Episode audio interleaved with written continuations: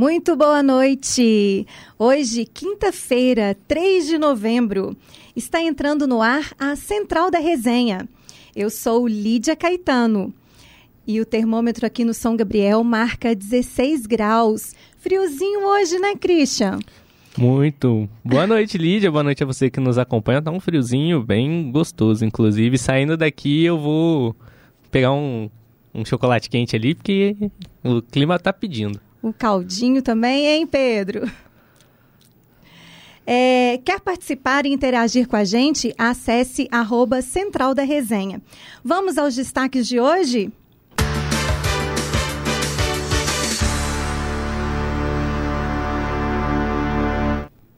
Coreia do Norte lança mísseis intercontinentais e Japão pede que moradores busquem abrigo.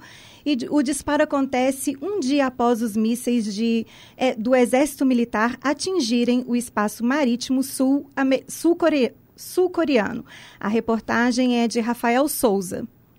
Boa noite, Lídia. Boa noite, ouvintes da Rádio PUC. A Ásia Oriental acordou com muita tensão nessa quinta-feira. Isso tudo depois da Coreia do Norte lançar três mísseis balísticos em direção ao Japão. Por causa desse lançamento, né, moradores da ilha da Coreia do Sul de Uleungdo, que fica ali no leste, e também né, no território japonês ao norte, e também de Niigata, que já fica no nordeste, receberam alertas que soaram nas ruas, né, nos vilarejos, para poder procurarem abrigos, principalmente abrigos subterrâneos. Isso tudo foi por volta das 8 horas da manhã, lá em território japonês, e 8 horas da noite aqui no horário de Brasília nosso, na última quarta-feira, né, de ontem. E depois de constatar que esses mísseis caíram no chão, é, que caíram no mar, perdão, né, não atingiram nenhum território, o governo é, japonês e o governo também sul-coreano desativaram os alertas e deixaram que tudo fluísse normalmente. Isso tudo aconteceu um dia após a Coreia do Norte disparar 23 mísseis de vários tipos, que foi na, na quarta-feira, dia 2, lá no território né, da Ásia. Isso que é um recorde no país. E a Coreia do Sul né, não aceitou isso de graça, acusou seu rival de invadir seu território pela primeira vez depois da separação das duas Coreias e ainda retalhou né, o vizinho lançando alguns mísseis no território da Coreia do Norte. Rafael Souza para a Rádio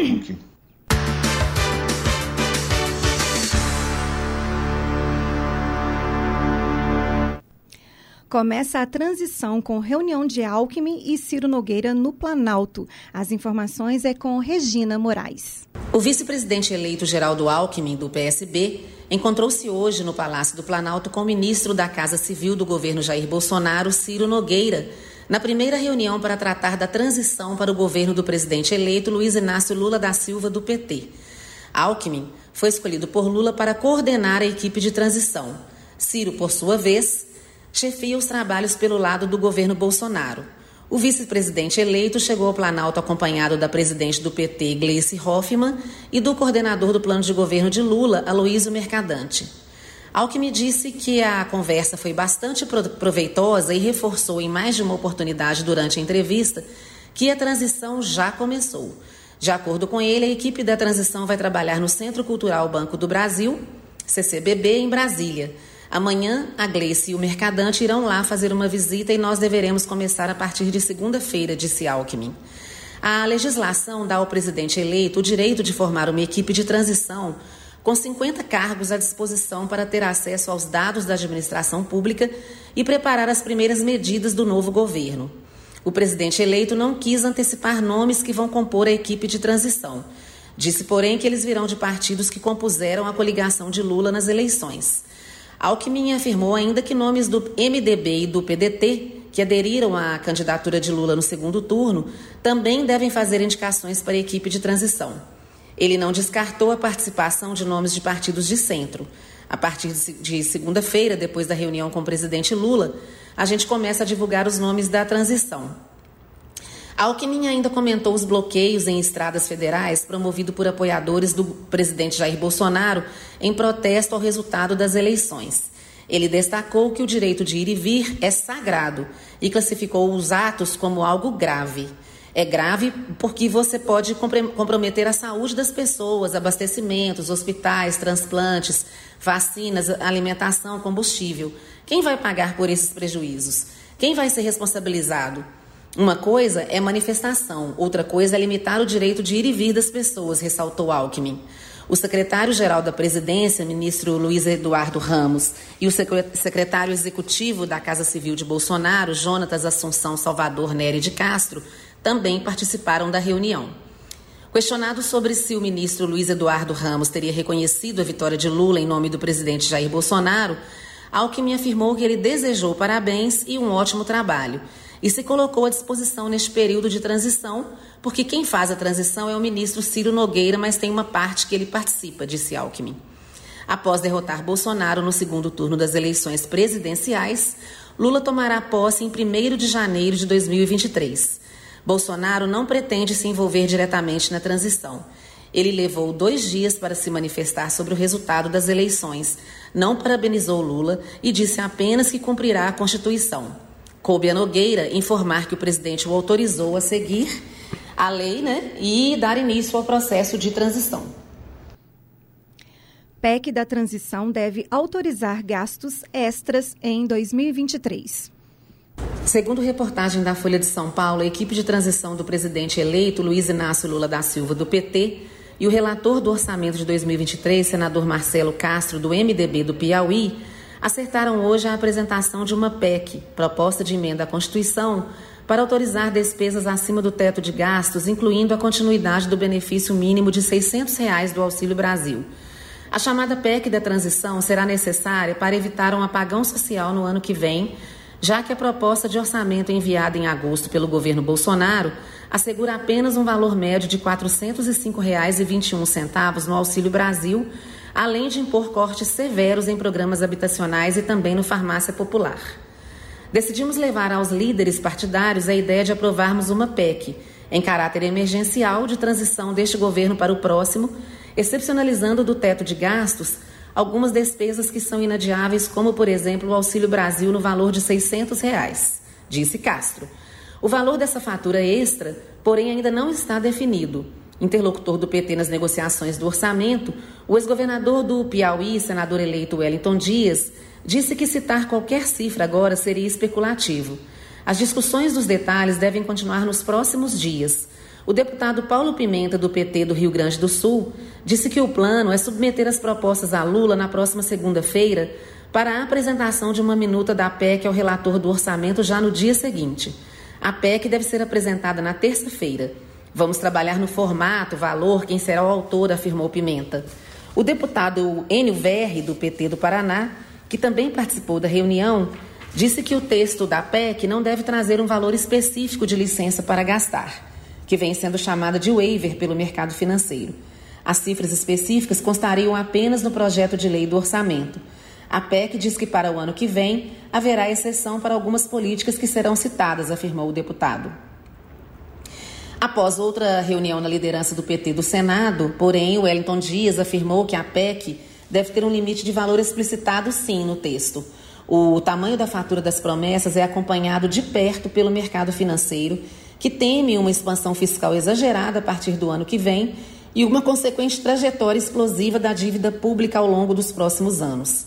Entre as prioridades citadas para constar na PEC estão a manutenção do Auxílio Brasil de 600 reais por família, o benefício adicional de 150 reais por criança com até 6 anos, o aumento real do salário mínimo, a redução das filas do SUS, Sistema Único de Saúde, as ações de saúde indígena e merenda escolar, além de recursos para obras, incluindo para um programa habitacional.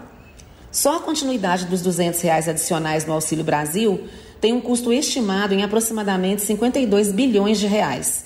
Já o benefício adicional para as crianças é calculado em 18 bilhões de reais. No caso do salário mínimo, a regra em avaliação pela campanha, com base na média do crescimento dos últimos cinco anos, asseguraria um aumento de 1,3% a 1,4%, o impacto no orçamento da União é de 6 bilhões de reais, se o reajuste for aplicado já em janeiro, ou 3,9 bilhões de reais caso a vigência inicie em maio. No caso da fila do SUS, a equipe de Lula prevê em estimativas preliminares uma necessidade de 10 bilhões de reais para regularizar os atendimentos à população e promover uma ampla campanha de vacinação. Vamos tecnicamente definir cada ponto crítico para ter a, ter a definição dos valores, disse Wellington Dias. Um dos maiores desafios é o prazo apertado. O auxílio tem que ser aprovado este mês, porque a folha de pagamentos de janeiro é rodada em dezembro. Senão você deixa 20 milhões de pessoas sem renda, afirmou o ex-ministro Aloysio Mercadante, coordenador técnico da equipe de transição. Segundo ele, a PEC precisa tramitar em paralelo ao projeto de orçamento. Já tem jurisprudência, disse Mercadante, sobre o Congresso já ter aprovado o PEC para abrir, abrir exceção para gastos fora da regra do teto. Em entrevista à Folha na última terça-feira, Castro disse ainda que a fatura deve ser de pelo menos 100 bilhões de reais. Dentro da campanha já circularam valores até maiores, entre 150 e 200 bilhões de reais. Mas os presentes à reunião afirmam ser precipitado cravar qualquer cifra antes do encontro da semana que vem. Falta definir ainda se a PEC será apresentada na Câmara ou no Senado. Entre parlamentares do PT, há uma preferência de que a proposta inicie a tramitação no Senado, onde o ambiente é visto como mais favorável devido à proximidade entre o presidente da Casa, Rodrigo Pacheco, do PSD de Minas, e aliados de Lula. Nesse cenário, a Câmara teria menor margem para fazer mudanças no texto, uma vez que há necessidade de aprovação célere. Uma PEC precisa ser aprovada com o mesmo texto, em dois turnos de votação em cada casa, com apoio de 308 dos 513 deputados e 49 dos 81 senadores. Ainda que a articulação resulte em uma PEC iniciando a tramitação pela Câmara, a expectativa é que o caminho seja facilitado pelo presidente da casa, Arthur Lira, do PP do Alagoas que também tem mantido um bom diálogo com parlamentares do PT sobre o tema. Hoje, Lira teve reunião com o deputado José Guimarães, do PT do Ceará, vice-presidente nacional do partido e um dos responsáveis pela articulação política da equipe de transição. O vice-presidente eleito Geraldo Alckmin, do PSB, coordenador da transição de Lula, também destacou a determinação da equipe de buscar o diálogo com o Congresso para dar uma solução efetiva ao impasse no orçamento. Nós vamos também procurar o presidente da CMO, Comissão Mista de Orçamento, deputado Celso Sabino, e conversar com os presidentes da Câmara e do Senado, disse Alckmin. Rapidez e agilidade são muito importantes, segundo ele. Repórter Regina Moraes para a Central da Resenha. Obrigada, Regina. E agora vamos para cidades, com o nosso querido Christian. A Avenida Raja Gabaglia, em BH, segue ocupada por manifestantes. É isso mesmo, Christian? É isso mesmo, Lídia. Conforme foi noticiado aqui na terça-feira, bolsonaristas que, insatisfeitos com o resultado das eleições, continuam ocupando a Avenida Rádia Gabalha, no bairro Gutierrez, na região oeste de Belo Horizonte, em frente à quarta região militar do Exército, na manhã desta quinta-feira, 3 de novembro. Segundo a empresa de transportes de Belo Horizonte a BH Trans, uma pista no sentido bairro está ocupada por manifestantes, causando lentidão no trânsito que chega até a Avenida do Contorno. O ato ilegal permanece mesmo após o pronunciamento do presidente Jair Bolsonaro, que pediu a seus apoiadores que desocupassem as vias e respeitassem o, o direito de ir e vir da população.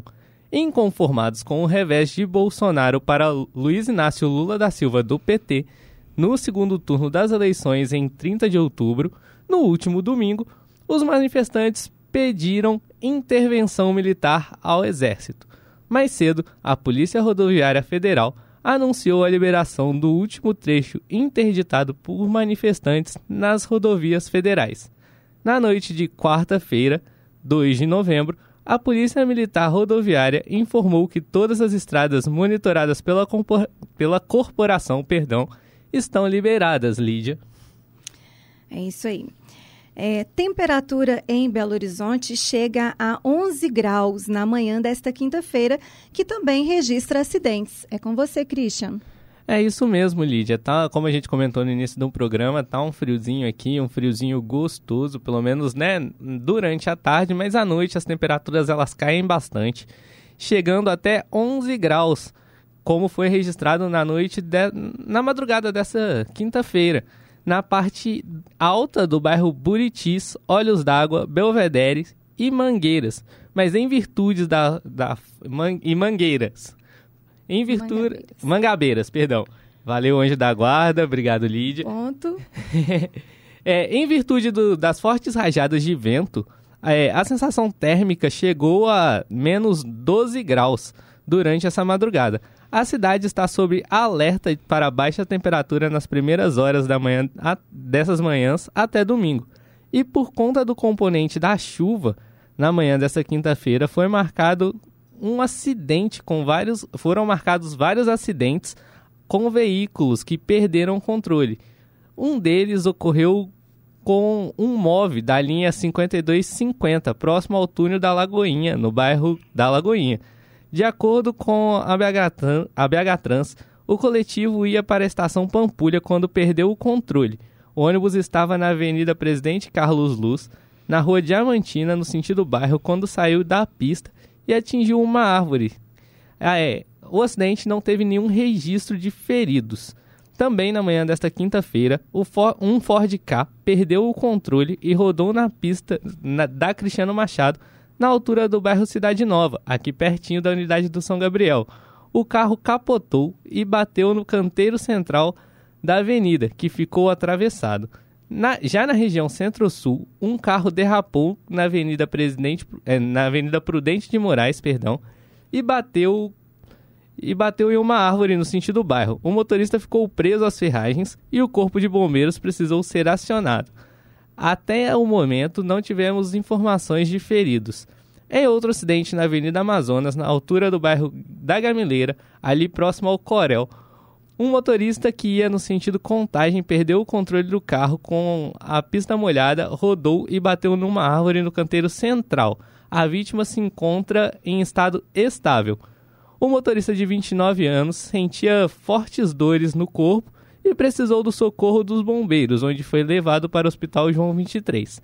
A passageira ficou presa às ferragens e precisou ser e precisou ser atendida também no hospital. Com, e ela está internada com suspeita de fraturas nas pernas. Repórter Christian Maia para a Central da Resenha. Com você, Lídia. Obrigada, Christian. E a gente falando aí, né, sobre frio, o que, que é bom fazer com frio em casa? Um cineminha. Quinta-feira é dia de cinema, é dia de falar de lançamentos, séries, filmes e deixar aí as indicações para vocês, já que é a primeira quinta de novembro e novembro quer dizer Natal. Júlia Sobral vai trazer as novidades natalinas da Netflix para vocês. O Natal já está chegando e, como de costume, os filmes natalinos já estão sendo lançados. Então, vamos falar sobre os lançamentos de novembro da Netflix. Na Terra do Natal foi lançado nessa terça e narra a história de uma empresária de sucesso que herdou as terras de Natal. A princípio, o seu plano era vender o local, porém seu pensamento mudou quando ela se apaixona pelas pessoas da cidade e conhece um advogado. 12 presentes de Natal. Também já está disponível. O filme conta sobre a Ana, que decide virar personal shopper. Ela acaba conhecendo um publicitário e, ao trabalharem juntos, eles começam a descobrir o verdadeiro valor das coisas. Família Noel 2 será lançado no dia 8 de novembro. Narra sobre Jules, que perdeu seu amor pelo Natal após o falecimento de seu pai. Nisso, se depara com o segredo de sua família e se junta ao seu avô Noel para salvar o feriado. Uma Quedinha de Natal estará disponível na Netflix em 10 de novembro e é estrelado por nossa querida Lindsay Lohan. A história retrata a jovem herdeira mimada e recém-noivada que acabou de sofrer um acidente de esqui um dia antes do Natal. Depois de ser diagnosticada com amnésia total, ela se vê sob os cuidados do belo dono da pousada e sua filha. No dia 17 do 11 será lançado o filme Natal com Você, uma cantora que decide fazer uma viagem para conhecer uma fã adolescente que tem o sonho de conhecê-la. Durante a viagem, Angelina começa a se aproximar do pai da garota. Nosso Natal na Fazenda conta a história de um pai viúvo que herda uma fazenda há poucos dias do Natal e planeja passar um tempinho no campo. Seus filhos, no entanto, criam um plano para ficar lá para sempre estará disponível no stream dia 23 de novembro. E no outro dia, 24 de novembro, será lançado o Diário de Noel. Conta a história de um escritor que decide passar o Natal na casa onde cresceu para resolver questões sobre uma herança. Desse modo, acaba encontrando um diário que guarda segredos misteriosos e embarcará em uma jornada para confrontar o passado e descobrir um novo futuro. E por último, o Natal cheio de graça. Chega dia 30 de novembro. uma comédia romântica natalina que narra a história de Carlinhos, que acaba de ser traído nas vésperas do Natal. Desse modo, decide levar a divertida e destrambelhada Graça, que ele acaba de conhecer por acaso do destino, para acompanhá-la na ceia de sua família. O filme é estrelado por GK e Sérgio Malheiros. E aí, ficaram animados para o Natal com todas essas indicações da Netflix? Júlia Sobral para a Central da Resenha. Ótimas indicações, hein, Júlia? E você, qual o seu preferido de Natal, Christian? Ah, para mim, eu gosto muito, me fugiu o nome agora, eu tava tentando lembrar aqui, tem a a rena do o Rudolph, a rena do nariz vermelho, mas tem aquele clássico, né, do Esqueceram de Mim, que também acontece na época natalina e ele é muito bom. O meu favorito é Esqueceram de Mim 2, né? Mas eh, são indicações muito boas, inclusive eu vou acompanhar essas indicações aí que a Júlia Sobral fez pra gente. Também gosto. E você, qual o seu preferido? Ah, também gosto desse. Agora não me recordo aqui o nome da, dos filmes, mas vamos seguir. Ótimas indicações. E agora vamos para as informações do esporte com o Luiz Barcelos. Boa noite, Luiz.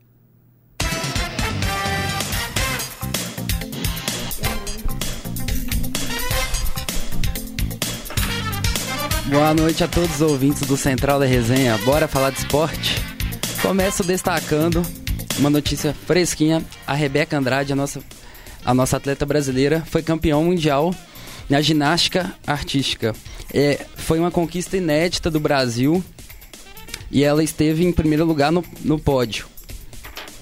Passando para a Champions League, vou falar dos classificados para a próxima fase. A Na o Napoli e o Liverpool ficaram em primeiro, primeiro e segundo lugar, respectivamente, passaram para a próxima fase no grupo A. No grupo B, Porto e Clube Bruges, que foi uma surpresa, passaram para o grupo B. No grupo C, Bayern e Inter de Milão classificaram para a próxima fase. A surpresa foi o Barcelona ter ficado de fora. No grupo D, o Tottenham e o Eintracht Frankfurt passaram para a próxima fase. No grupo E, Chelsea e Milan classificaram. E no grupo F, Real Madrid e Leipzig classificaram para a próxima fase. No grupo G, o Manchester City e o Borussia classificaram. No grupo H, o Benfica e o PSG avançaram para a próxima fase. Lembrando que o Barcelona e, o Juve e a Juventus ficaram de fora. De certa forma, foi uma surpresa. Lembrando que o sorteio da fase é, de grupos acontece segunda-feira. Passando para o futebol nacional, o América venceu ontem o Internacional por 1 a 0 no Independência e gol marcado pelo meio-campista Ale. E com essa vitória do América, ele chegou mais próximo de disputar, né, por uma vaga no, na pré-Libertadores e o Palmeiras sagrou campeão sem entrar em campo, né? Foi o foi o 11 primeiro título do Palmeiras. Ô, João, você sabe como é que chama o, o título de uma equipe que ganha um torneio 11 vezes? Em, eu tinha acabado de ver Endeca campeão, um negócio assim. Endeca campeão. É uma fase maravilhosa do Palmeiras com o Abel Ferreira. E eu fico imaginando é, os rivais do, do Palmeiras como eles estão doidos pro Abel Ferreira sair do clube, né? se chegar uma proposta da seleção ou de um clube europeu e ele sair da equipe. Vir, tem que ser, é, vir ser feliz no Galo aqui, tadinho. Vim ser feliz aqui, Abel. Vem acabar com a gente aqui. Passando para uma notícia triste, o ex-jogador Jorge Albino morreu neste fim de semana em BH. Ele sofreu uma parada cardíaca na casa do atacante Rafa Silva do Cruzeiro. E ele, ele chegou a, o Rafa Silva chamou a ambulância para ele e ele morreu na quarta-feira. Ele chegou a ser levado para o Risoleta Neves, mas não obteve, não conseguiu resistir e veio a falecer. Falando do Rafa Silva, que é um atacante do Cruzeiro, vamos chamar a Letícia Souza com o noticiário do Cruzeiro. Bora falar o do Cruzeiro, Letícia? O Cruzeiro vive a sua última semana da temporada de 2022. Na toca, faz ajustes por vitória no encerramento da Série B contra o CSA no domingo. Fora de campo, afina detalhes da festa no jogo que será realizado com o Mineirão lotado. A última parcial divulgada já conta com mais de 30 mil ingressos vendidos e marcará a entrega da taça do torneio, que será erguida por atletas vestindo uma nova camisa. O uniforme será em alusão ao título e acesso conquistados pelo Cruzeiro na primeira temporada sob a gestão de Ronaldo Fenômeno. O uniforme será usado somente após o apito final do árbitro, não durante o jogo. A camisa foi produzida em conjunto com a Adidas, fornecedora de materiais do clube desde 2020, e será comercializada à torcida. A data do início das vendas ainda será definida pelo clube. Para a central da resenha, Letícia Souza. Obrigado, Letícia, pelas informações do Cruzeiro. Passando para o Atlético, João Lima. Boa noite, massa atleticana. Bora falar de galão? O Atlético enfrentou o São Paulo na última terça no Morumbi e ficou somente no empate. Um empate muito comemorado por alguns e bastante cornetado por outros. O destaque da partida por parte do Alvinegro foi o atacante Vargas, deixou dois gols mesmo após toda a polêmica, né, envolvendo a expulsão no jogo da volta das quartas de final pela Libertadores da América. O atacante havia entrado poucos jogos após o ocorrido, é, chegou a ficar afastado do elenco, muitos rumores de é, saída. Então, uma volta por cima do atacante chileno que fez uma grandiosa partida, muita movimentação, muita entrega. É, entrega também do, do time São Paulino que fez um bom jogo, né? Foi uma bela partida. O Atlético agora chega a 52 pontos, é o sétimo colocado na tabela do Brasileirão, a dois pontos do Atlético Paranaense, sexto colocado. Abriu um ponto do São Paulo, que confronto direto, é, três do América, quatro do Fortaleza e cinco pontos do Botafogo, o próximo adversário do Atlético no Mineirão na próxima segunda às 8 horas. E falando no confronto da próxima segunda, a diretoria alvinegra lançou o combo de ingresso para os dois últimos jogos no Mineirão do ano. O sócio torcedor alvinegro vai ter 20% de desconto na compra do combo alvinegro. É. Opa, travei. É, o Atlético também hoje teve alguns rumores né, da saída do Cuca. É, temos o já temos um possível substituto, que é o técnico Vojivoda do Fortaleza, e é, o técnico português é do Altiai, Pepa. Então, vamos ver aí como é que vai ficar movimentado nas próximas semanas, né? E tem a especulação do, do Galhardo, né? Um sonho, né? Mas é distante, né? Não vou cravar, mas minha opinião que não vem. João Lima para o Central da Resenha. É, é isso aí, com o noticiário do esporte. Leite, é, Lídia Caetano. E essas foram as principais notícias da Central da Resenha. Hoje a apresentação foi comigo, Lídia Caetano, é, a produção de a produção de Christian Maia, Letícia Souza, Pedro dos Santos, Rafael Souza, Verônica Lorena, Lavínia Fernandes e Regina Moraes. A coordenação é de Getúlio Nuremberg. Uma excelente noite para vocês.